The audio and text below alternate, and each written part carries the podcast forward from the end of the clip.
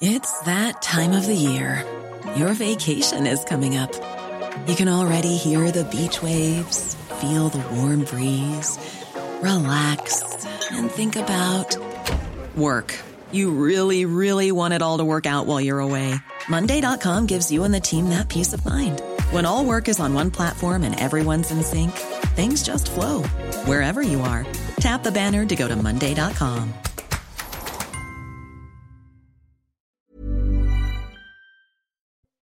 14h, ça y est, c'est la parole aux Français qui commence sur CNews. news. Bonjour à tous, soyez les bienvenus. Le journal pour commencer, Mickaël Dorian, bonjour. Bonjour Clélie, bonjour à tous. C'est à la une de l'actualité, le Technival dans la petite commune de Villegongy dans l'Indre, alors que 18 personnes ont été admises au poste médical installé sur place, dont une en urgence absolue. Trois personnes ont dû être évacuées au centre hospitalier de Châteauroux. Hier soir, ce festival techno rassemblait déjà plus de 20 000 personnes. 60 000 festivaliers au total sont attendus sur le week-end. Pour le président de la communauté de communes de l'Évroux, ce festival va être, je cite, un enfer pour les riverains. Écoutez. On sait très bien que ces personnes sont là, euh, sont là pour faire la fête, sont là pour s'amuser, sont là aussi euh, pour la plupart, euh, en tout cas, consommer des substances plus qu'illicites et, qui va aggraver leur état de, santé pour les années à venir.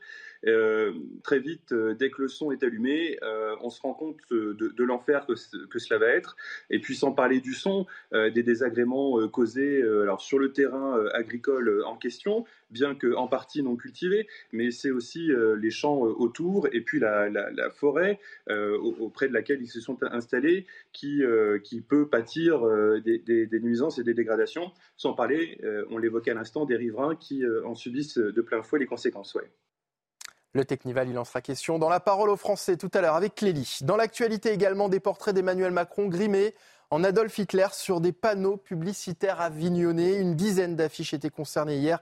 Une enquête a été ouverte par le parquet pour injure publique envers le président de la République et provocation à la rébellion. Les derniers détails avec Aminat Adem et Marine Sabourin. Elles sont apparues à Avignon hier sur les principaux axes de la ville. Ces affiches montrent l'image du président Emmanuel Macron caricaturé en Hitler, avec l'inscription 49.3 en guise de moustache. Un hashtag Agir ou subir y figure également, avec une mention Ceci est une illustration satirique. De nombreux élus ont aussitôt condamné ces affiches, à commencer par la maire socialiste d'Avignon. De tels agissements sont inacceptables, extrêmement graves et dangereux pour notre démocratie pour ce qu'il véhicule en amalgame et en raccourci historique. La présidente du parti Renaissance du Vaucluse a également réagi face à cette campagne. Elle dénonce un appel à la violence. Ça a été très choquant dans la mesure où euh, le personnage qui, euh, euh, à qui a été assimilé le président de la République, on le connaît tous, on sait absolument ce qu'il représente. Et faire cet amalgame-là, c'est quelque chose qui, qui, nous a paru et qui nous paraît euh, véritablement euh, inacceptable, inadmissible. Une enquête a été ouverte par la procureure d'Avignon pour provocation à la rébellion et injure publique envers le président. Les auteurs du placardage sauvage risquent jusqu'à deux mois de prison et 12 000 euros d'amende. Les Landes brûlent toujours. Souvenez-vous, l'été dernier, près de 35 euh, 000 habitants ont dû être évacués. 32 000 hectares de forêt étaient partis en fumée. Mais les incendies ne sont pas terminés en raison du lignite, ces morceaux de charbon de bois vestiges d'une ancienne mine qui continue de brûler. Les détails avec Somaya Labidi. Sur les berges calcinées de ce lac de Gironde, des panaches de fumée continuent de sortir de terre, dix mois après les incendies dévastateurs de l'été dernier. Des foyers alimentés par les veines de lignite, près de 300 000 tonnes de charbon datant d'une mine des années 30. La seule chose qu'on sait, c'est que la limite se consume euh, très facilement, c'est-à-dire qu'elle n'a pas besoin de beaucoup d'oxygène pour brûler.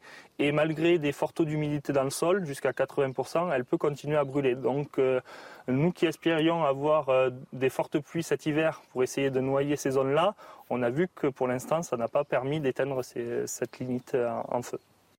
Conséquence, face à ce danger invisible, la zone est interdite d'accès au public.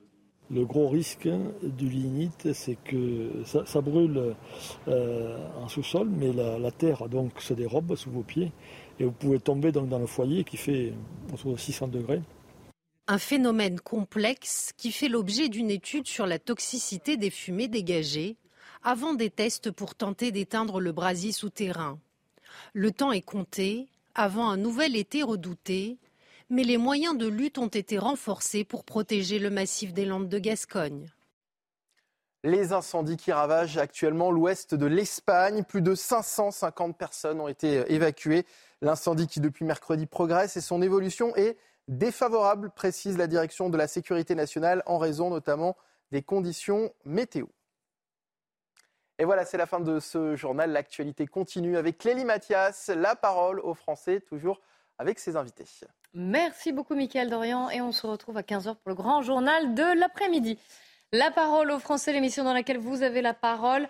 Et si vous souhaitez intervenir, n'hésitez pas. Témoin au pluriel, cnews.fr. On va parler de ce technival euh, interdit à Villegongy dont Mickaël a parlé. Avant cela, on, on va revenir sur cet adolescent qui vivait reclus à Rennes. Il était totalement caché depuis sa naissance, pendant 14 ans. Imaginez-vous. Euh, l'affaire a été euh, est sortie, on va dire, en juillet 2022, puisque la mère de l'enfant s'est présentée aux urgences de l'hôpital pédiatrique de l'hôpital sud de Rennes après un malaise de son fils. Et évidemment, euh, le personnel de santé a alerté les services sociaux. La mère, elle, elle a été mise en examen, elle a été placée sous contrôle judiciaire dans l'attente d'un procès qui aura lieu à l'automne. Et elle va devoir expliquer déjà comment et pourquoi son fils n'a jamais vu un, médecin, n'est jamais allé à l'école, entre autres. Elle témoignait ce matin dans chez Pascal Pro. Écoutez-la. Nous sommes une famille euh, monoparentale et je considère que l'humanité dans son ensemble est également une famille. J'ai été salariée et, euh, je vis euh, sur, sur mes réserves pour offrir à mon enfant un, maximum de disponibilité sachant qu'on n'a qu'une enfance. Je m'étais renseignée pour la scolarisation quand il était tout petit, même pas encore en âge d'être scolarisé. Voilà, il y a eu des couacs administratifs, je ne vais pas rentrer dans les détails. Du coup, euh, j'ai décidé euh, de, lui faire euh, l'instruction moi-même. Je me suis documentée par le biais de, films qui ne sont pas du tout sectaires et qui ont été diffusés dans un lieu institutionnel qui est le Palais de la Découverte, par exemple. je me suis documentée par des, livres. Vous avez en face de vous une mère qui a mal parce que son enfant est, dans un, univers qui n'est pas du tout dans la bienveillance qu'il a connue auparavant par, moi-même, mais aussi euh, avec d'autres personnes. Voilà. Ah, forcément, ça interpelle. On se pose beaucoup de questions sur cette, euh, sur cette affaire. Comment ça peut être possible pour en parler Nous sommes en ligne avec le docteur Stéphane Clerget, qui est pédopsychiatre. Bonjour, merci d'être en direct avec nous. On a beaucoup de questions à vous poser. Et en plateau avec moi, Jean-Michel Fauvergue et Thomas Scarpellini. Bonjour, à tous les deux. Soyez les bienvenus. Euh, docteur Clerget, comment est-ce que cet enfant a-t-il pu passer comme ça, euh, sous les radars, on va dire, euh, incognito pendant 14 ans, ce qui est long très long. Et bien sûr, dans un second temps, quelles sont les, séquelles qu'il va y avoir, à la fois physiques et bien sûr psychologiques, mentales. Alors, faisons les choses euh, dans l'ordre. En tout cas, quand vous avez vu cette, cette histoire, quand vous avez eu connaissance de cette histoire, qu'avez-vous pensé pour cet adolescent là maintenant? De quoi, voilà, commençons par son, son état. De quoi peut-il souffrir en ayant été bah, comme ça totalement désocialisé?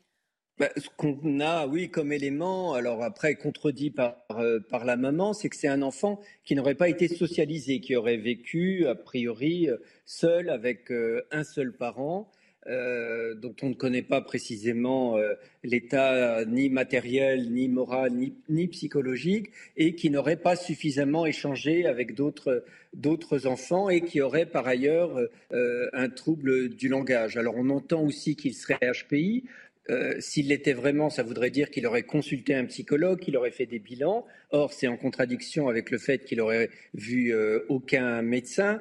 Donc, c'est vrai qu'on a assez peu d'éléments. Ce qui est certain, c'est qu'un enfant euh, ne peut pas bien se développer en vivant uniquement avec un seul parent et sans contact avec d'autres enfants, notamment d'enfants de son âge, et sans interaction avec son environnement social ce que ça soulève quand même comme problème, c'est le contrôle, le contrôle mm. sanitaire euh, des enfants, puisqu'on sait par exemple qu'il y a 20 examens médicaux obligatoires entre 0 et 16 ans. Donc finalement, on peut ne pas les faire.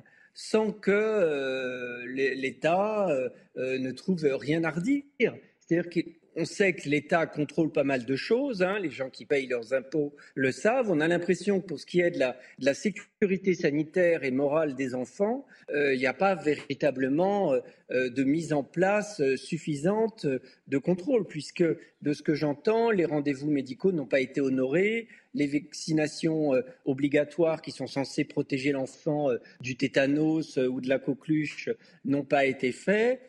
Donc, c'est d'abord ça que cela, me pose comme question. Oui, c'est la question du, contrôle de l'État sur les enfants et sur, les, sur ses citoyens, finalement, et, et sur leur protection. Mais, c'est pareil, ça paraît fou, effectivement, pendant 14 ans qu'on n'ait aucune connaissance, on va dire, de cet enfant, qu'il soit euh, comme ça chez lui, en n'ayant jamais vu de médecin, en ayant été totalement déscolarisé, encore une fois.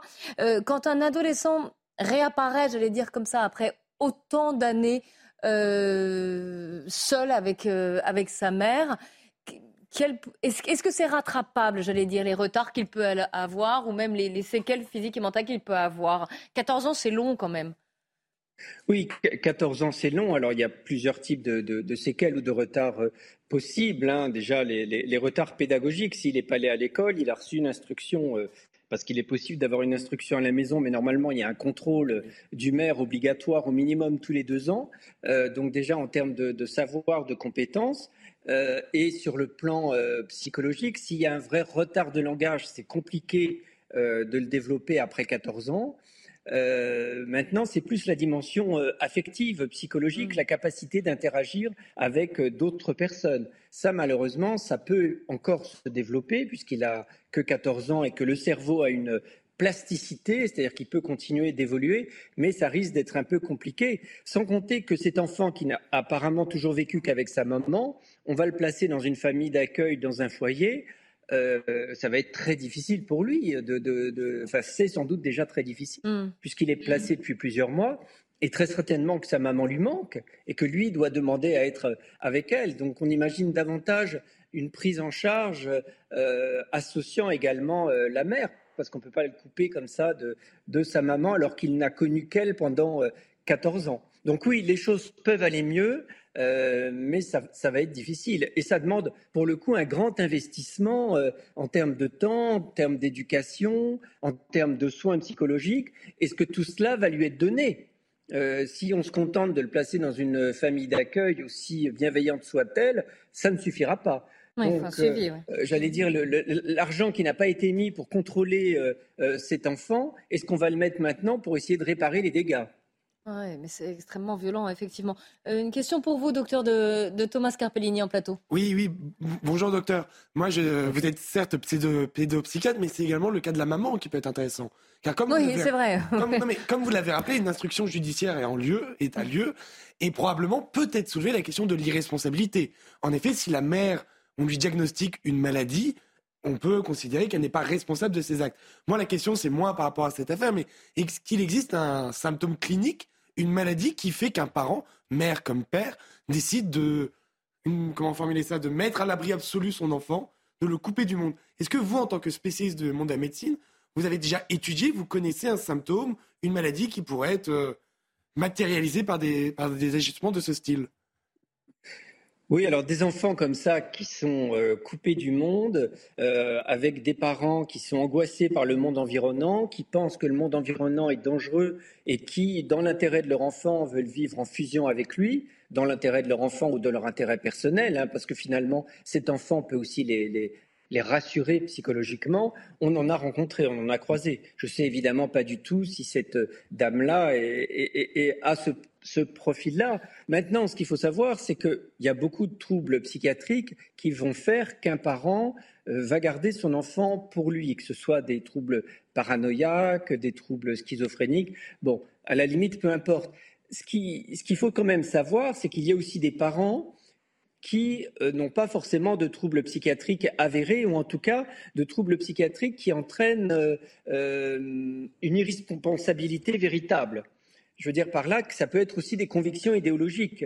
Alors après, la frontière avec la psychiatrie, elle, elle, peut être un peu floue, mais on peut être convaincu idéologiquement que le monde n'est pas fait pour mon enfant et que je peux faire mieux que que, que, ce que l'État peut, peut, proposer. Donc ce n'est pas toujours une problématique psychiatrique qui se pose, ça peut être aussi une conviction, alors est-elle délirante ou pas, une conviction du parent qu'il peut mieux faire que n'importe qui d'autre et que son enfant a d'abord besoin de ce parent-là, un parent unique par ailleurs. Je peux me tromper, mais ça rappelle un peu un comportement, j'allais dire, limite sectaire, on va dire. Oui, ça peut être ça. Alors sectaire, c'est plus un parent qui s'inscrit dans une communauté euh, euh, appartenant à une secte. Donc à la limite, souvent l'enfant n'est pas seul. Il y a d'autres parents qui appartiennent effectivement à cette secte. Mais là, euh, on peut imaginer, on pourrait imaginer une secte, certes, mais un comportement sectaire où il serait que deux dans la secte. Oui, c'est ça. une question pour vous, Jean-Michel Fauvergue, docteur. Oui, Enfin, moi, je voulais signaler quand même que ce, que ce, cas a été signalé. Il a été signalé par un système euh, qui est le, système de l'article 40 et de la, responsabilité des services de l'État et en tout cas des services hospitaliers. Donc l'État, on ne peut pas dire que l'État n'est pas intervenu là-dedans, alors qu'il n'ait pas décelé les choses. C'est une chose. Ceci dit, il n'y a pas que l'État, il y a aussi les collectivités locales, il y a l'entourage, il y a la population elle-même qui, euh, qui est en charge de. Mais est-ce qu'on l'a vu cet enfant C'est ça. C'est ça, c'est la problématique. Là, il a été vu par un service hospitalier qui immédiatement a alerté. Mais est-ce qu'avant ben, Auparavant, non. Visiblement, visiblement non. C'est ça. Est-ce qu'il a été décelé? Visiblement, non. C'est ça la problématique. Alors moi, la, question que je voudrais euh, et merci de, de, votre intervention. Moi, la question que je voulais vous, vous poser, c'est que est-ce que c'est pas une euh, je veux dire, une conséquence du monde dans lequel on est, qui aujourd'hui, par les réseaux sociaux, par, euh, par, par toutes les, les, les infos qu'on a et qui sont en général axées sur le, euh, sur, sur, le catastrophisme. Est-ce que c'est pas tout ça une conséquence de ça qui a fait replier la, la, mère sur elle-même avec son enfant? Ben, on peut imaginer que le Covid a pu faciliter ça, puisqu'en tout cas, ça a favorisé euh, le, repli, le repli sur soi avec une inquiétude du monde, du monde extérieur. Mais malheureusement, on a des situations euh, similaires qui datent bien avant le, le Covid. Et, la peur du monde, la peur du dehors a, a, toujours existé. Euh, donc je, je, peux pas dire que euh, la situation actuelle va renforcer euh, ces mécanismes-là. Il faudrait demander aux sociologues pour voir s'il y en a de, de plus en plus. en tout cas, on oui, sait, que ça a toujours existé. Oui, parce que on, est dans un monde quand même où on, fait voir un peu la part des choses, la, plus, la, plus mauvaise, la, part de l'ombre, de plus en plus, et, et, on, a des, on a des choses assez assez particulière. Par exemple, le nombre de, couples et de jeunes couples qui ne veulent plus avoir d'enfants euh, parce qu'ils ont peur que les enfants évoluent dans ce monde-là euh, fait peut-être partie aussi de ce, de ce type de système. C'est peut-être ce, même mécanisme-là, non? Alors, c'était il y a 14 en tout cas, vous, avez raison. L'état psychologique du parent influe beaucoup sur la manière dont il va élever l'enfant et la manière dont il va transmettre ses angoisses à l'enfant. C'est pour ça qu'il ne s'agit pas de porter atteinte à la liberté éducative d'un parent ou des parents, mais euh, ça ne peut pas suffire parce qu'il y a des parents qui sont fragiles, des parents qui vont mal, des parents qui souffrent psychologiquement. Et, l'enfant ne leur appartient pas, ce n'est pas leur, objet. C'est pour ça qu'on doit respecter la liberté éducative des parents, c'est fondamental. Pour autant, euh, le corps social doit avoir un regard euh, sur l'enfant pour assurer que cet enfant évolue bien en termes de santé mentale et physique et, en termes de moralité. On en revient au contrôle que vous, euh, voilà, que, enfin, cette absence de contrôle en tout cas euh, que vous dénonciez pour le cas de cet enfant-là. Oui, Jean-Michel? Oui, je voulais dire sur le sur l'aspect éducation, évidemment que les, gens peuvent choisir à un certain moment d'éduquer les enfants à domicile. et d'ailleurs, on l'a revu. On l'a revu dans la loi euh, sur, sur, les principes républicains. Euh, mais effectivement, et le docteur le disait, euh, à un certain moment, ils sont soumis à un certain nombre de, à passer les examens et à un certain nombre de contrôles de l'État. Et là, pour le coup, le contrôle de l'État s'exerce plutôt bien, même si il y, a des trous dans la raquette. un certain Là, visiblement, il y, a une certaine défaillance. On a envie quand même de l'écouter, cette, cette mère. On a envie de l'entendre, de, d'essayer d'avoir un minimum d'explications. Elle a donc euh, évidemment elle était chez euh, dans l'heure des pros ce matin, mais hier aussi elle a, elle a répondu à quelques questions. Écoutez-la. Mon fils grandit d'une façon harmonieuse depuis euh, le début, depuis sa naissance, euh, qu'il a toujours eu, évidemment, faut-il le dire, euh, à manger à sa faim, euh, que ce soit d'un point de vue euh, quantitatif comme qualitatif. Chacun sa, sa taille, euh, son poids. Euh, je vois pas pourquoi critiquer une taille ou un poids en particulier. Nous ne sommes pas des, des petites croix sur des, des, courbes de croissance, mais des êtres humains. Mon enfant a toujours eu de riches nourritures affectives et, et culturelles. J'ai toujours fait au mieux, en mère dévouée et, heureuse de l'être depuis le début. Mais il était scolarisé ou pas? Je n'ai pas compris, pardon. Euh... Euh... Ah, ah, oui, oui, voilà. Euh... euh nous faisions euh, l'instruction en famille. Depuis le 2 juillet, nous avons été séparés de force. mon fils a est dans une situation très difficile et violente actuellement. Il souhaite depuis euh, le début euh, revenir à la maison. Moi aussi, je souhaite le récupérer. Je suis une mère euh, très aimante. Je, suis ravie de m'occuper de mon enfant depuis le, début. donc je ne comprends pas. Mon enfant et moi vivions une vie de famille heureuse au quotidien depuis 14 ans. au sein de la société, du monde cette mère, euh, je vous le rappelle, attend son procès, ce sera en octobre prochain. Elle encourt une peine de 7 ans de prison et de 100 000 euros d'amende. Et juste pour contextualiser, elle revient beaucoup sur l'état de santé, notamment sur la maigreur de son enfant, parce que quand il a été hospitalisé, quand il est arrivé à l'hôpital en juillet dernier, là où on s'est aperçu finalement de son existence, en, quelque sorte, euh, il était euh, extrêmement maigre, à peu près environ la moitié du, d'un poids moyen d'un adolescent de, de cet âge-là. Thomas Carpellini, vous aviez une question pour le docteur Clerget? Oui, oui, docteur. Euh, pour le commun des mortels, ces histoires sont un peu euh, percutantes. Ça n'arrive pas tous les jours. Or, on regarde que quand on observe les éléments des antécédents de la famille, on voit que ce sont des gens éduqués, diplômés, qui ont eu un accès euh, au monde du travail, à la sociabilisation. Est-ce que vous, en fonction de, des différentes études que vous avez pu consulter ou de votre expérience propre, vous vous rendez compte que finalement, ces troubles du moins ce, comportement qui est de priver un enfant de toute mm. Relation avec le monde, ça touche tous les milieux sociaux, toutes les zones géographiques, ou au contraire, peut-être que ça peut toucher euh, plus les mères que les pères. Enfin, est-ce que vous pouvez essayer de nous éclaircir sur euh, le modus operandi, la généalogie de ce genre d'action? De ce cas qui, heureusement, sont quand même assez rares. Hein. Sont quand même assez rares, évidemment. C'est pour ça d'ailleurs qu'ils nous interpellent à chaque fois. Oui, ils sont, ils sont assez rares. Ça peut toucher tous les milieux. Mais en général, quand ça touche des milieux populaires, euh, le contrôle s'exerce plus facilement. Les, murs sont moins épais, les services sociaux interviennent plus facilement. Paradoxalement, dans les milieux plus favorisés, euh, eh bien finalement, il y a assez moins de, contrôle. Or, on l'a vu, encore une fois, ce n'est pas forcément des problématiques psychiatriques euh, qui sont derrière ça chez les parents. Ça peut être des convictions. Mmh. donc la conviction, elle peut être associée à une bonne éducation. Et puis, on peut avoir une bonne éducation et, à l'inverse, des troubles psychologiques euh, avérés avec une très, très grande angoisse du monde environnant. Le monde peut être dangereux, même si on, est bien éduqué. C'est-à-dire que l'éducation et l'état psychologique euh, sont deux domaines euh, séparés.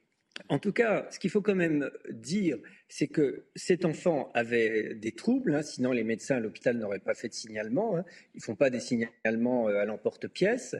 Mais euh, on peut aussi considérer que ces troubles ne sont pas forcément liés à sa situation. On ne peut pas l'affirmer. Peut-être que ces troubles étaient déjà présents et que c'est la raison aussi pour laquelle euh, la maman a préféré garder cet enfant chez lui. Imaginons que ce soit un enfant, je ne le connais pas du tout, hein, mais imaginons que ce soit un enfant qui ait des troubles euh, autistiques ou autres qui expliqueraient un retard de langage. Euh, ça donne peut-être aussi à la maman l'envie de le, mettre à l'abri à la maison. Je veux dire par là qu'on ne peut pas affirmer que si trouble il y a, il soit la conséquence de ce mode de vie. Il faudra enquêter euh, là-dessus. Quoi qu'il en soit, si le parent constate des troubles chez son enfant, il a le devoir d'aller consulter. Sinon, c'est une non-assistance à personne euh, en danger. Bien sûr. Une dernière question de, Jean-Michel Fauvergue. Oui, déjà une observation et ensuite une question. L'observation, c'est sans doute que on ne peut pas s'imaginer autrement. Ce, gamin-là a, dû avoir aussi la visite de, docteurs ou de médecins et, on ne sait, pas. Et que là aussi, peut-être qu'il y a eu un défaut de signalement de la part de, ce corps-là. Mais il n'est pas du tout vacciné. Il a pas. Ouais. Mais la question, c'est, euh, euh, euh, en, tant que praticien, j'aimerais avoir votre avis sur le, sur qu'attendez-vous du, il va y avoir un procès pénal, tout simplement, et qu'attendez-vous du procès pénal? Est-ce que ça, est-ce que ça va régler le problème? Est-ce que ça va orienter sur le, sur l'éducatif Sur, voilà, c'est, quel est votre avis de praticien là-dessus? Pour moi, c'est pas le procès le plus important. Je, euh, c'est une triste histoire. Encore une fois, il faut qu'elle serve d'exemple pour qu'on fasse attention et que ce genre d'événements ne se reproduisent plus et qu'on puisse accompagner les mères seules avec un enfant euh, en difficulté ou pas et qu'on euh, puisse les aider aussi à accepter que leur enfant intègre le monde, le monde social. On a d'abord besoin de ça. Le procès, si ça doit se faire, il se fera. Mais on a d'abord besoin que les mères isolées aient du soutien euh, et qu'il y ait un contrôle sur, sur le développement des enfants et qu'un enfant qui reste à la maison, qui ne va pas à l'école, eh bien qu'on applique la loi, c'est-à-dire qu'il y ait une enquête au minimum tous les deux ans. C'est ce que dit la loi du maire à la maison pour s'assurer de comment va l'enfant. Et à ce moment-là, on peut mettre en place des choses si on voit que l'enfant est en, est en danger. Je pense que c'est là-dessus que nous, en tant que médecins, on, on insiste. Après, le, procès, si, mal a été fait, le mal est fait. Hein. Hmm. Eh ben, et, puis, bien sûr, il y a le suivi après de, cet enfant pour essayer de euh, qu'il aille le, mieux possible en, en dépit de tout ce qu'il a vécu. Un grand merci, docteur, d'avoir répondu à nos questions, de nous avoir éclairé sur cette euh, situation peu commune. On se retrouve dans quelques instants, juste après quelques minutes de pub. On parlera d'un euh, autre phénomène d'ailleurs qui touche les jeunes, c'est les phénomènes de, de bandes rivales et de rixes qui peuvent parfois euh, être, très graves, puisque je vous rappelle qu'un adolescent de 17 ans a été poignardé. C'était mardi lors d'une rixe entre groupes de jeunes. Il a été transporté à l'hôpital, évidemment, pronostic vital engagé. Et puis on reviendra sur ce Technival qui a surpris tout le monde à Villegongy, dans l'Indre, où il s'est installé. A tout de suite.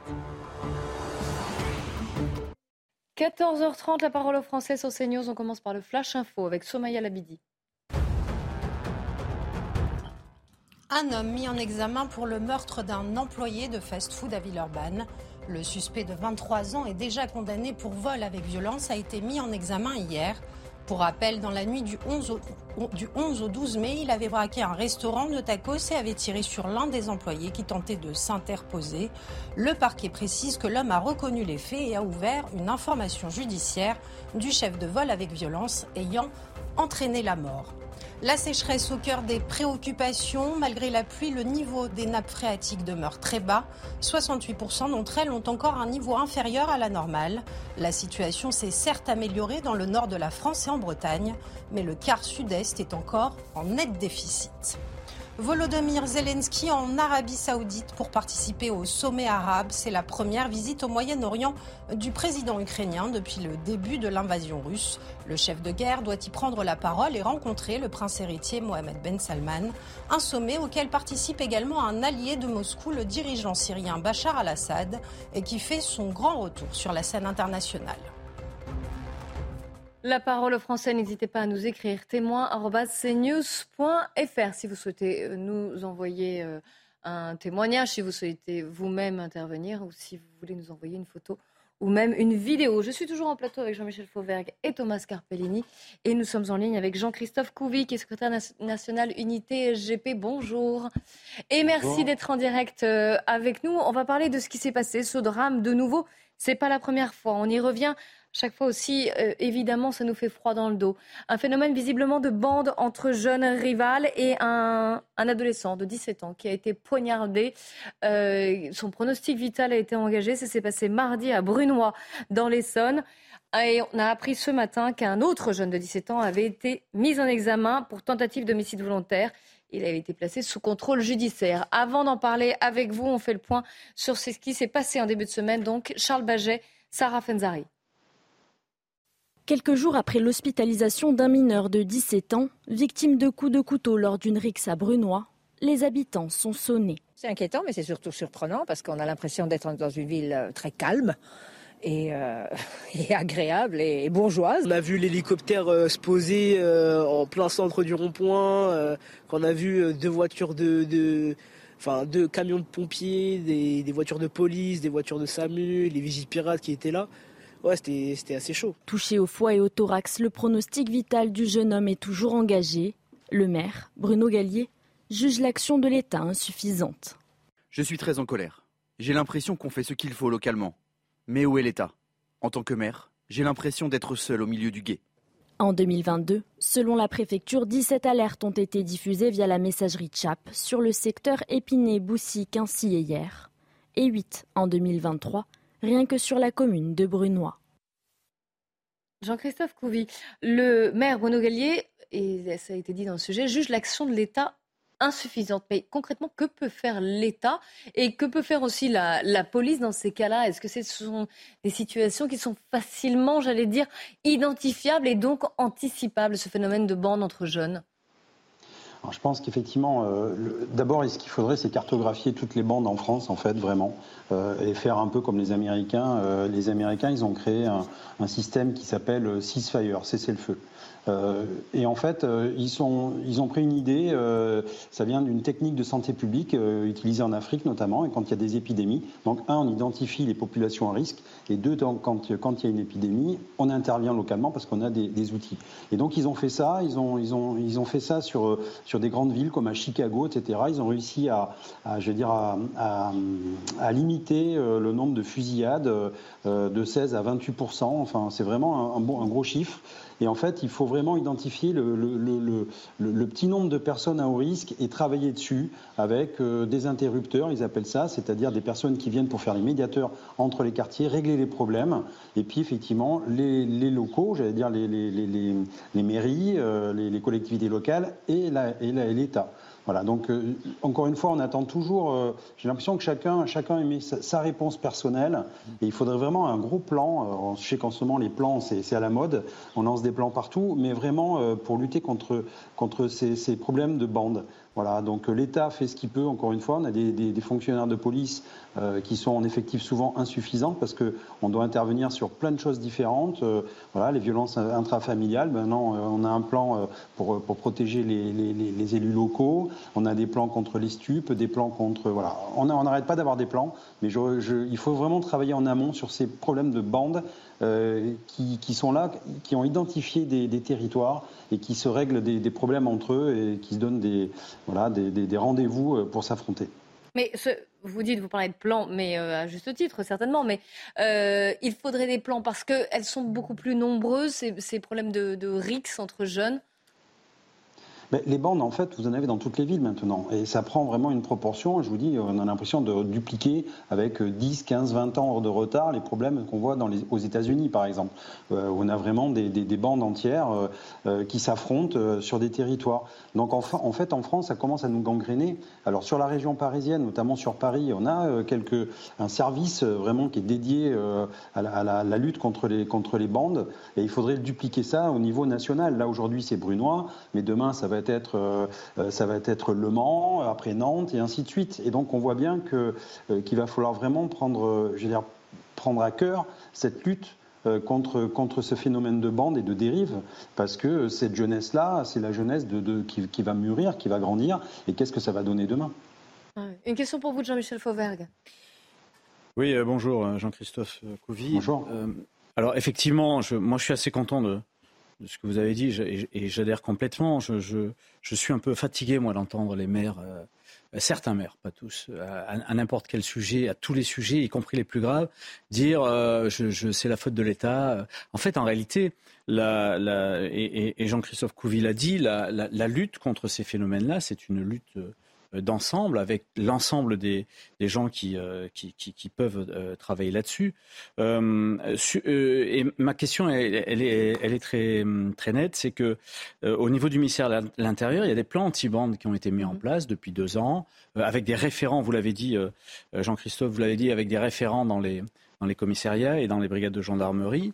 Euh, où en est-on de ces, si, vous avez des informations là-dessus, de ces plans anti-bandes et, et, de ces référents? Est-ce qu'on a des résultats tangibles là-dessus? Alors effectivement, c'est nouveau, j'allais dire. Il faut laisser toujours une chance au produit, comme on dit souvent.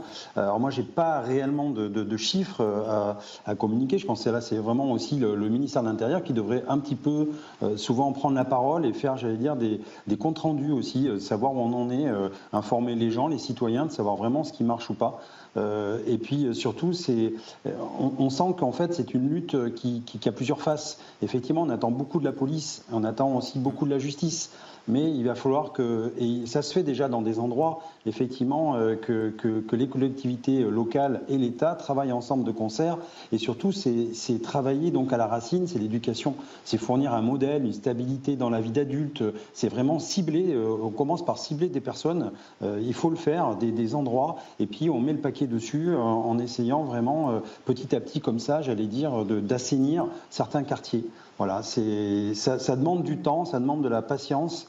Et ça demande aussi des moyens, effectivement, mais pas que des moyens financiers, euh, des moyens politiques de vraiment euh, vouloir assainir ce problème et, ne pas laisser, euh, comme ça, j'allais dire, ces bandes prendre le, prendre le dessus et prendre encore une fois les habitants en otage.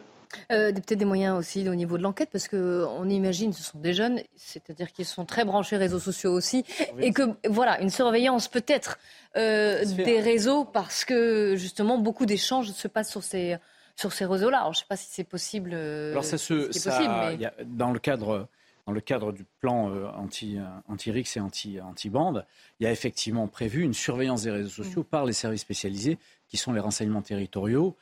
et, tout ça, ça doit travailler en, d'un, commun accord. Y compris, d'ailleurs, encore je le redis, avec les services municipaux, et y compris dans les endroits où il y a des polices municipales. Oui, parce qu'il faut aussi une connaissance du, dire, du territoire, du terrain, de ce qui se passe exactement. Une question de Thomas Carpellini pour vous, Jean-Christophe. Oui, bonjour Monsieur Couvi. Moi, j'aurais d'abord une remarque qui me permettra de poser ma question. Moi, ma remarque, j'aimerais d'abord tirer mon coup de chapeau à Michel Berger, qui en 1970, Michel Berger, qui en 79 ah, encore le lien. Ouais. qui a écrit Starmania, qui prévoyait une France dystopique à l'aune des années 2000, où il avait prévu que ces gens, quand ils arrivent en ville, sortent de nulle part et frappent au hasard. Ouais la fiction a été rattrapée par la réalité. On voit que, comme vous l'avez très bien rappelé... Alors attendez, parce que est-ce que West Side Story peut être considéré comme une... Euh, parce que c'est même encore... J'anticipe encore plus par rapport à Michel Berger. Parce que dans West Side... j'aime beaucoup Michel Berger, c'est pas le problème. parce que dans West Side Story, c'est deux bandes rivales qui s'attaquent au coup de couteau avec un, avec un qui meurt dans, dans, la bande. On est, on est, on n'a rien inventé, enfin malheureusement. Hein. Mm. Et on est toujours dans cette. Donc je peux revenir à Shakespeare aussi, à Roméo et Juliette non, Alors, dites-nous. Euh, la question qui, dévouait, euh, qui est arrivée, c'est qu'on voit que, comme vous l'avez très bien rappelé, ces phénomènes de bande touchent toute la France. Et ce qui est interpellant, c'est qu'on est face à un public mineur. Et même s'il y a une enquête, même s'il y a des coups de couteau, que va prendre comme sanction cet individu? Si c'était un adulte, ça pourrait être relativement lourd. Et, là, il est mis en examen pour tentative d'homicide volontaire. Hein. Volontaire Il n'y a pas encore eu d'audience. Et même ça reste Non, non, non, il vient juste d'être mis en examen. Moi, la, question euh, que je pose à M. Couvi, vous qui êtes sur le terrain, est-ce que vous avez le sentiment que la réponse pénale aux mineurs fait peur justement aux mineurs? Je sais que c'est compliqué à 17, 16, 18 ans de prendre conscience de ces actes. Mais pour quelqu'un de normalement constitué à cet âge-là, à 17 ans, il est quand même à quelques mois du droit de vote. On sait que passer 15 ou 20 ans de sa vie en détention, ça empêche de faire des bêtises.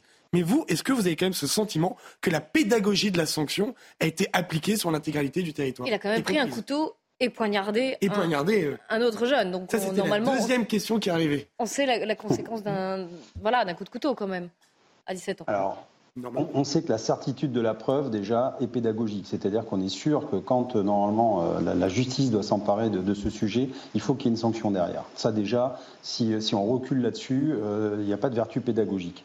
Après, j'allais vous dire, quand on arrive devant un tribunal, c'est que quelque part en amont, on a échoué. C'est trop tard.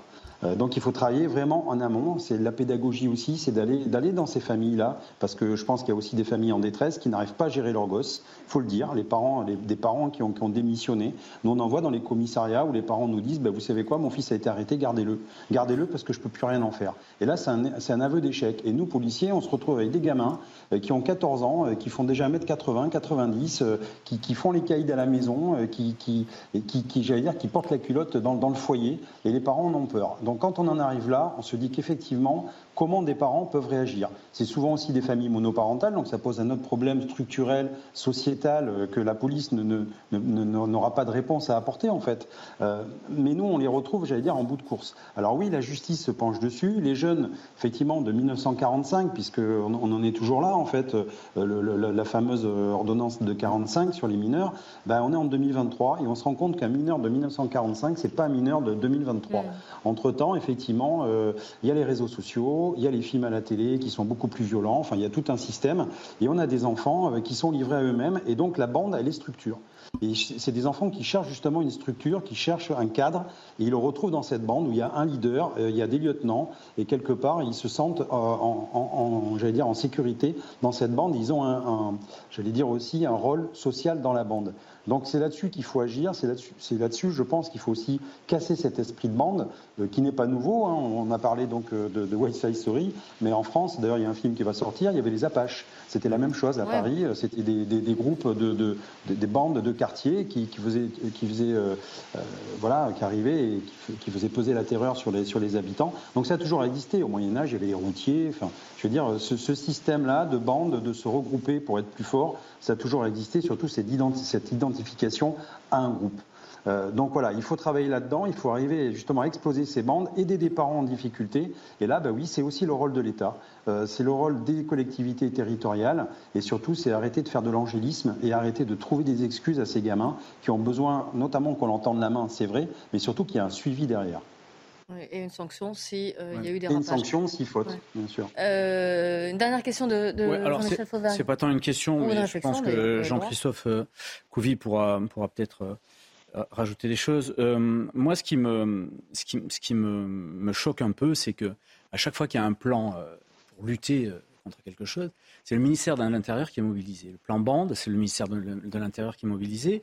Et quand on mobilise aussi les aspects de la justice, c'est en général euh, le, le, parquet, c'est-à-dire l'aspect enquête des choses. Mais on ne mobilise jamais les juges, entre guillemets, jugeants, c'est-à-dire les, les, magistrats du siège, et encore moins ceux qui sont chargés euh, de, faire appliquer la, loi, c'est juste l'application des peines. Donc, euh, tant qu'on n'arrivera pas à ça non plus, on n'aura pas de réponse pénale, on n'aura pas de sanction pénale réelle, puisqu'on n'est que sur une partie de la, de la. On traite le problème que sur une partie du problème. C'est toujours en général le ministre et le ministère de l'Intérieur et les policiers et les gendarmes et à la limite un peu les parquetiers qui, sont, euh, qui vont au front, qui vont, qui vont au taf, qui vont au charbon, et, pas les autres. Voilà, voilà ce que je voulais dire. Peut-être que vous militez pour une voilà une plus juste répartition du travail, j'allais dire. Que chacun euh, prenne, un, peu son sac à dos, chacun prenne ses responsabilités. Euh, et, si on veut régler ce problème-là, et Jean-Christophe l'a bien dit, euh, c'est aussi de l'éducatif, c'est aussi du social. Ça, commence très très très vite. à, l'éducation nationale. Mais si on veut régler aussi, il y a un problème aussi de répression. Et cette répression, en France, on ne l'a plus. La, on en a parlé, l'efficacité de la peine n'existe pas. Mais en tout cas, ça demande un plan. Et s'il faut prendre en charge aussi tout, le côté éducatif, social dont vous parliez, Jean-Christophe Couvi, ça va prendre un peu quelques temps. C'est forcément. Euh... Il y a des services euh, pour ça. Il faut travailler avec eux, oui, bien sûr. mais ça va. C'est ah, oui. long. Euh, Jean-Christophe Couvi, vous restez avec nous, ça va vous intéresser. Le Technival, vous savez, vous connaissez cette fête. Alors, je ne parle pas par rapport. Peut-être que vous êtes euh, festivalier et que vous aimiez. Ça je, ça, je ne sais pas et je n'oserais pas le dire. Non, mais vous savez ce qui se passe à Villegongy, petite ville d'une centaine d'habitants, qui a vu débarquer des, bah, des fêtards, des toughers, comme on dit, qui ont débarqué pour ce, week-end parce que c'est les 30 ans du, Technival. En plus, ça faisait quelques temps que ce Technival n'avait pas eu lieu pour cause de, Covid et de crise sanitaire. Et là, donc dans ce petit village euh, campagnard, j'allais dire, dans le département de l'Indre, ils se sont rassemblés. On attend quoi? Entre 30 000 et 60 000, on va dire, ça dépend des, sources, et 60 000 personnes qui arrivent avec évidemment toutes les nuisances qui peuvent aller, notamment euh, sonores. Euh, c'était pas prévu, c'était interdit, personne n'avait été au courant. C'est un peu bizarre, on se demande comment il peut y avoir un tel rassemblement sans que personne ne soit au courant. Euh, forcément, il y a des services qui viennent quand même parce qu'il y a besoin de services médicaux, il y a besoin de forces de l'ordre. Donc, il y a 200 gendarmes qui ont été mobilisés, il y a des renforts qui ont été envoyés parce que, euh, visiblement, on ne peut pas voilà, euh, mobiliser comme ça tout le monde aussi rapidement. Sachez que ça a commencé hier soir. Il y a déjà une personne en urgence absolue, 16 en urgence relative. Elles ont été prises en charge par un poste médical avancé en, marge, de ce, en, marge de ce festival. et les secouristes des associations de protection civile ont porté assistance à environ 86 personnes, dont 35 personnes dans la nuit quand même. Donc mhm. euh, voilà. Nous sommes en ligne avec Annick Bidron. Bonjour madame. Vous êtes habitante de Villegongy. Merci d'être en direct avec nous. Euh, vous habitez à peu près à un kilomètre de ce, des lieux, on va dire, de, ce festival. Bonjour. Est-ce que vous l'entendez, ce festival?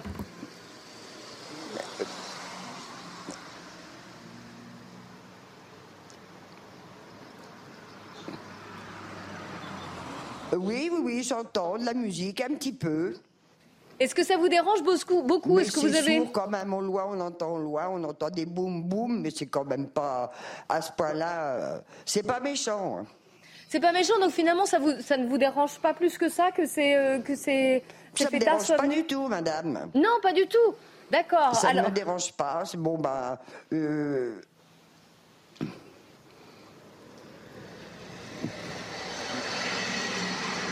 Il y a un petit décalage. Ça ne dérange pas, on entend un peu de bruit, mais qu'est-ce que vous voulez? C'est pas tous les jours la fête pour ces jeunes. c'est pas tous les jours la fête. Bon, il bah, faut qu'ils s'amusent. Ah oui, oh, bah, bah, vous êtes plutôt bienveillante envers eux, c'est pas le cas de tout le monde.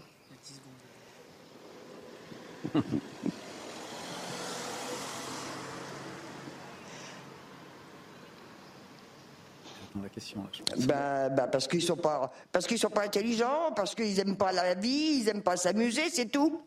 Mm. J'aurais 20 ans de moins, j'aurais été les retrouver, mais qu'est-ce que vous voulez, c'est pas dans mes âges. On imagine. Vous comprenez que certains habitants et, agriculteurs soient moins, j'allais dire, euh, euh, moins empathiques que vous et que ça gêne les habitants de Villegongy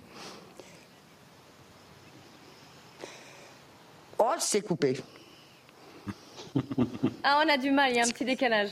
Oh, merde.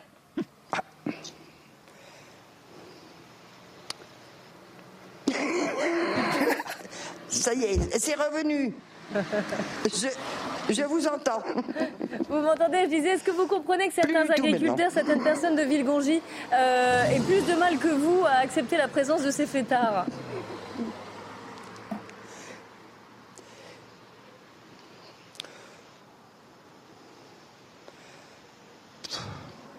Bah parce qu'ils aiment bien être euh, cancanés chez eux, bien coucounés. Euh, euh, ils n'aiment pas la vie, c'est tout. Ils aiment bien être tranquilles, mais il faut bouger un petit peu. Il faut se dégourdir. Euh, vous restez avec nous, madame. Juste une question à Jean-Christophe Couvi. Euh, comment c'est possible, Jean-Christophe Couvi? Est-ce que vous avez des informations sur ce sujet qu'on découvre finalement que les habitants, euh, et encore une fois, Annick Bidron, elle est, bien sympathique, mais ce n'est pas le cas de tout le monde. On découvre l'installation d'un festival comme le Technival qui fête en plus ses 30 ans, comme ça, sur un site Bon, déjà, on a une image pour le, zapping du 31 décembre. non, mais écoutez, je comprends. Moi, je suis très, content d'avoir une dame comme ça qui réagit comme ça, vous voyez, et qui dit Je comprends aussi la jeunesse. Elle a besoin de s'exprimer, elle a besoin de, bouger, elle a besoin de, j'allais dire effectivement, de, s'exprimer. Mais en même temps, euh, c'est toujours une question d'équilibre. C'est-à-dire que je suis d'accord avec elle, mais peut-être pas chez les gens. Euh, c'est-à-dire qu'il faut aussi trouver un compromis et trouver un endroit euh, sécurisé, parce que quand on, fait venir 30 000 personnes à 60 000 personnes, bah effectivement, ça va, ça va attirer avec euh, son lot d'utilisation de, stupéfiants, de dégradation, de blessés. C'est toute, voilà, encore une fois, une logistique de santé publique. Et puis, l'idée, c'est quand même qu'on est sur un terrain privé et dont le propriétaire, lui, n'a rien demandé.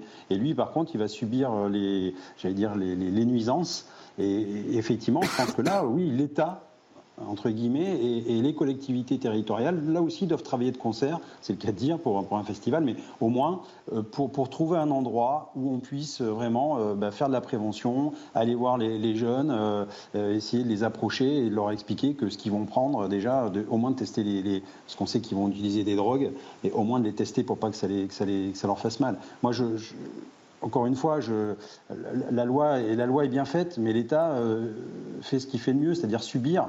Et trouver un compromis. Et donc, quand on a 30 000 personnes, eh finalement, on est obligé de subir et on est obligé d'encadrer, de, mettre comme une cloche, euh, j'allais dire.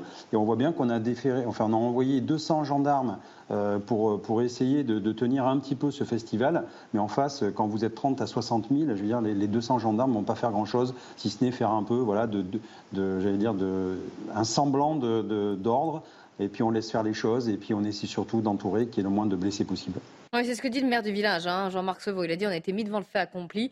Il est résigné. Il dit on subit. Je m'en remets au préfet qui a bien pris les choses en main. Ce qui nous fait peur, ce sont les abus de consommation d'alcool et de drogue.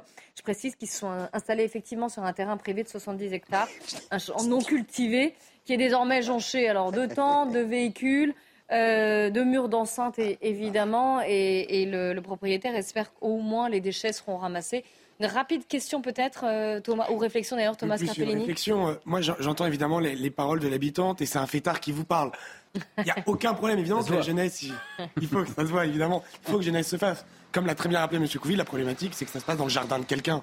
Ça se passe là, ça se passe dans un lieu privé et on pourrait même s'interroger comment. Pourquoi il n'y a pas eu un lieu qui a été dédié euh, Exactement. Enfin, on sait que des gros festivals de technique comme Coachella aux États-Unis ou Glasgow en Écosse, ils arrivent à trouver des lieux adéquats. Oui, Jean-Michel? Je ne suis pas persuadé que le, que, le propriétaire soit pas d'accord pour ça. Je sais pas, c'est quelque chose à vérifier. Euh, j'ai entendu dire qu'ils euh, veulent ramasser les déchets après. D'ailleurs, ils ont distribué des sacs poubelles, etc. On verra, on verra comment. On verra à la, fin du week-end. Juste, juste dire une chose, et c'est aussi une réflexion, c'est que pour le coup, là, on a un maire euh, qui se félicite de l'action du préfet et le préfet qui se félicite de l'action du maire. Donc les choses sont, passent plutôt bien entre eux. Euh, ensuite, on a effectivement cette, euh, ce Technival-là qui se, euh, qui, qui, se rassemble là, dont on sait que par le passé, il y a eu des morts au Technival. Oui, oui, c'est pour ça. Et je vous ai déjà dit qu'il y avait une personne en urgence absolue. Là, hein, Ça peut être très dangereux quand même. La, la, seule chose, c'est quand même que j'espère que si, je ne le souhaite pas, mais s'il y a des, des, choses graves qui se passent, au moins on ne tienne pas l'État responsable des, mmh. des, choses qui se sont passées. Parce qu'on a un peu trop l'habitude de dire à chaque fois c'est l'État, c'est l'État, c'est l'État. Et on, tirera le bilan à la fin du week-end. On, souhaite une, excellente fête à Annick Bidron, que l'on remercie tout particulièrement mm. euh, d'avoir témoigné. Et on espère que tout se, tout se passera bien et qu'elle ne subira pas des, nuisances. Merci beaucoup, madame. Merci à, Mathieu Devez et Léo Marcheguet. Et puis merci Jean-Christophe Couvi. Merci également à vous deux. On se retrouve dans quelques secondes pour le grand journal de l'après-midi. Il est 15h, bonjour à tous, soyez les bienvenus si vous nous rejoignez sur CNews. C'est l'heure du grand journal de l'après-midi avec Mickaël Dorian. Avec à la une cet après-midi, Mickaël. À la une, euh, la reine, un adolescent de 14 ans a été maintenu, reclus toute sa vie. Il n'est jamais sorti de chez lui et n'a jamais interagi avec le monde extérieur. Sa mère a été mise en examen et placée sous contrôle judiciaire. À Villegongy, dans l'Indre, le Technival vient de commencer. Il mobilise déjà les secours. 18 personnes admises au poste médical installé sur place. Une urgence absolue déjà. Un jeune de 17 ans victime de coups de couteau lors d'une rixe à Brunois. Il a depuis été hospitalisé. Le maire de la commune, Bruno Gallier, dénonce l'action de l'État qu'il juge insuffisante. L'Ukraine au cœur des discussions à Hiroshima. Le sommet du G7 s'est ouvert au Japon et le président ukrainien Volodymyr Zelensky est attendu. Les détails dans un instant avec notre spécialiste des questions internationales, Harold Iman. C'est un Ferrarissime à Rennes. Un adolescent de 14 ans a été accueilli aux urgences en, juillet 2022 dans un état de santé préoccupant, sauf que l'enfant n'avait jamais été déclaré par sa mère, qui est aujourd'hui mise en examen et placée sous contrôle judiciaire depuis mardi. Le jeune garçon a lui été placé auprès de l'aide sociale à l'enfance. Les détails Augustin Donadieu, Marine Sabourin et Mickaël Chaillot. La justice lui a retiré son fils en juillet dernier. Selon le procureur, la naissance de ce dernier n'a jamais été déclarée. L'enfant de 14 ans n'était suivi par aucun médecin et n'allait pas à l'école. Coupé du monde extérieur, il était privé de soins et de nourriture.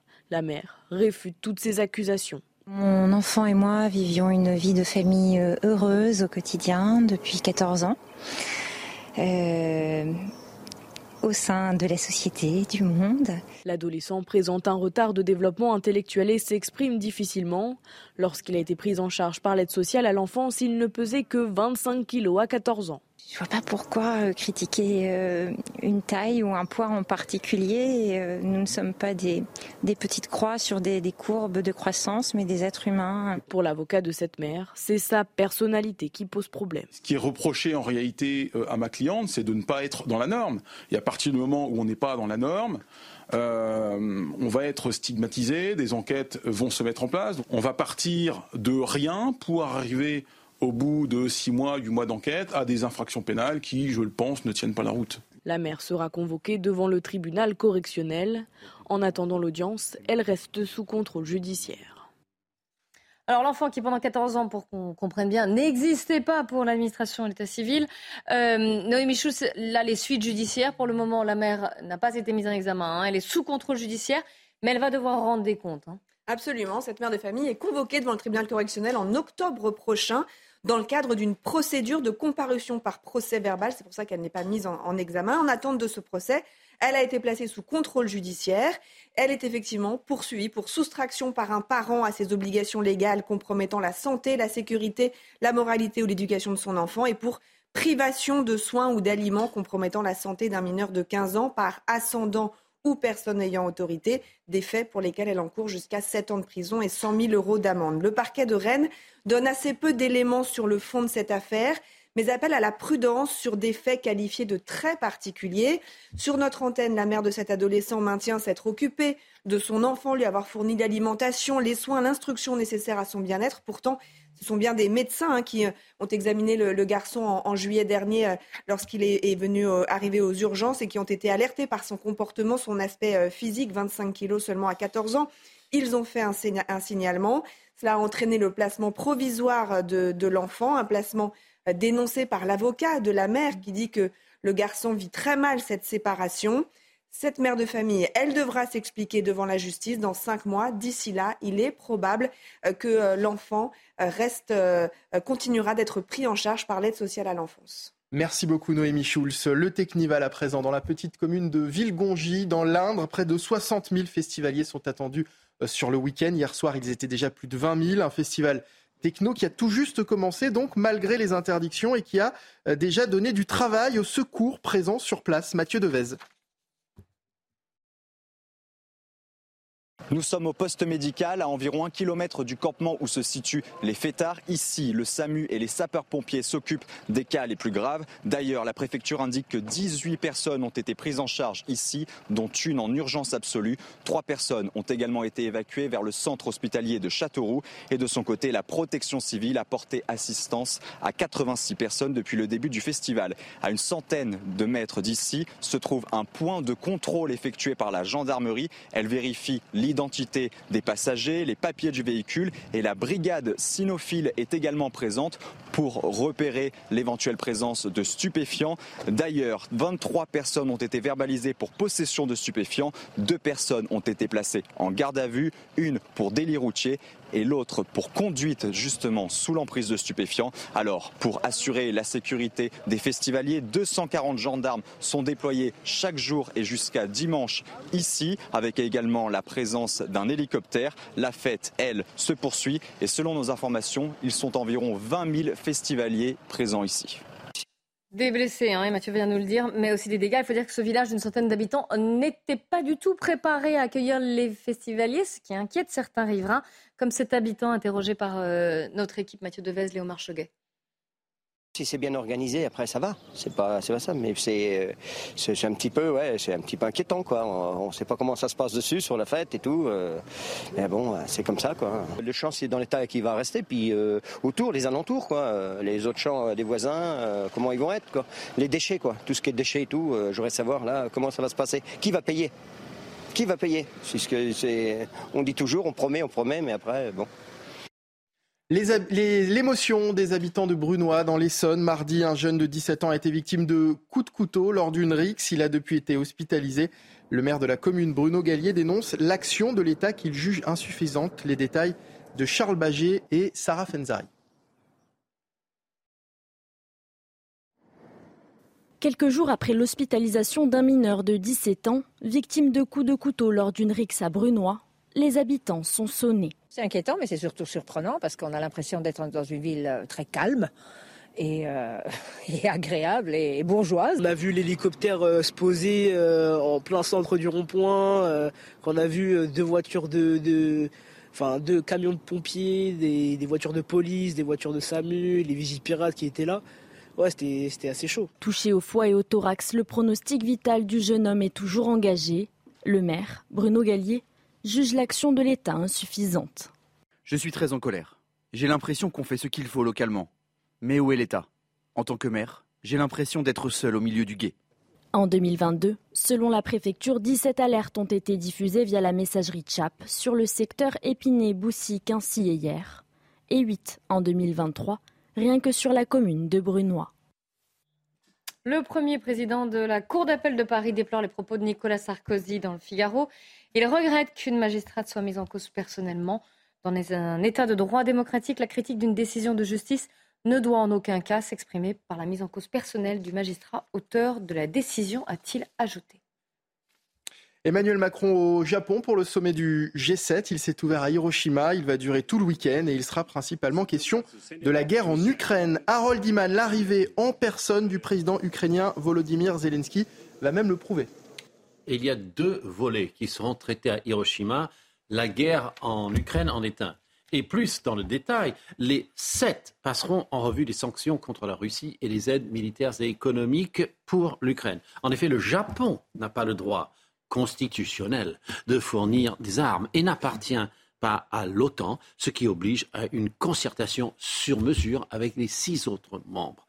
On attend impatiemment l'allocution de Volodymyr Zelensky, qui, globe trotteur depuis peu, vient d'ailleurs de s'exprimer au sommet de la Ligue arabe en Arabie saoudite, où il n'est pas tout à fait entre amis. Alors, le deuxième volet à Hiroshima, les relations Chine-États-Unis qui chauffent au sujet de Taïwan. La menace d'une invasion par les forces armées de la Chine populaire n'est jamais loin et pour de nombreux analystes, l'issue pour Taïwan sera conditionnée par l'issue pour l'Ukraine. Mais comme l'on se réunit à Hiroshima, l'occasion est là pour dénoncer de nouveau tout usage de l'arme nucléaire. Merci beaucoup, Harold Iman. On passe à la chronique écho de Lomi Guyot. Votre programme avec Jean de Confiance. Pour les vacances ou pour une nouvelle vie, louée en toute sérénité. Jean de Confiance, petites annonces, grande confiance.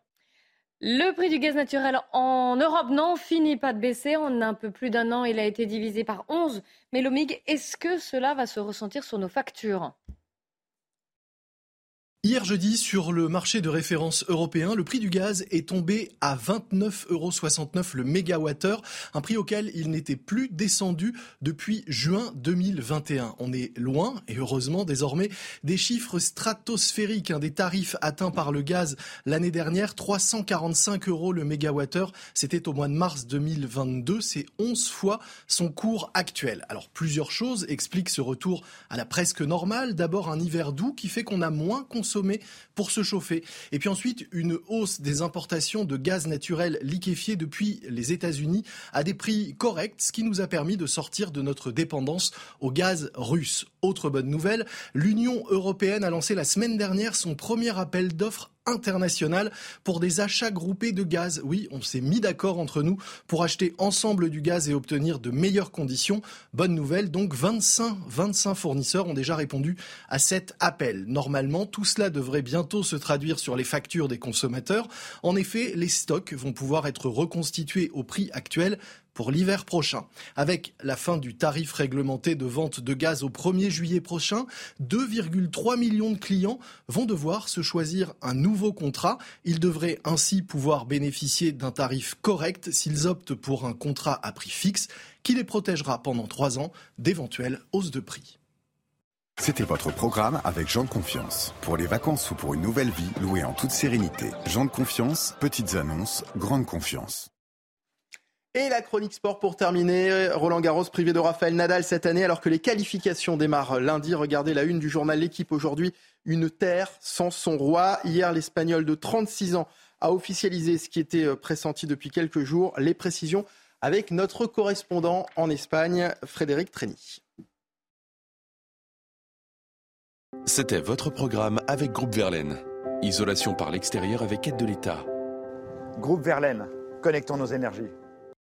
C'est un énorme coup de tonnerre reflété en une de toute la presse du pays ce matin, puisqu'avec cette double annonce, le chouchou des Espagnols a profondément frappé les esprits. D'abord en annonçant qu'il renonçait à Roland Garros, lui, le roi de la Terre Rouge, euh, vainqueur de 14 titres en 18 ans de règne, ne sera pas là à Porte d'Auteuil depuis 2005. Euh, c'est la première fois que cela arrive et c'est une grosse déception. Et puis ensuite, Rafa, comme on l'appelle ici affectueusement, a annoncé la fin euh, de sa carrière définitive. Ce sera pour 2024, car, a-t-il expliqué, je ne mérite pas de terminer comme cela, en référence à cette blessure à la jambe gauche qui le tient écarté euh, des terrains depuis janvier dernier. Rafa Nadal a donc l'intention de récupérer, de se requinquer avant euh, d'entamer une tournée mondiale dans les tournois du Grand Chelem de toute la planète.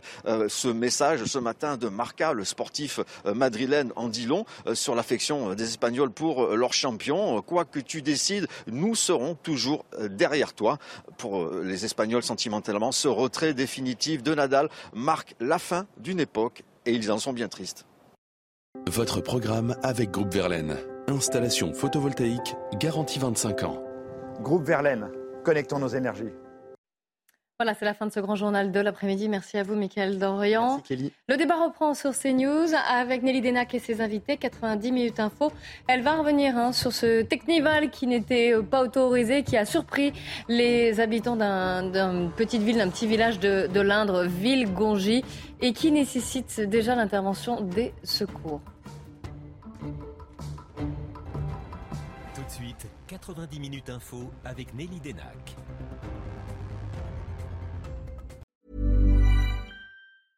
Even when we're on a budget, we still deserve nice things. Quince is a place to scoop up stunning high-end goods for 50 to 80% less than similar brands. They have buttery soft cashmere sweaters starting at $50, luxurious Italian leather bags, and so much more. Plus, Quince only works with factories that use safe, ethical, and responsible manufacturing. Get the high-end goods you'll love without the high price tag with Quince. Go to quince.com/style for free shipping and 365-day returns.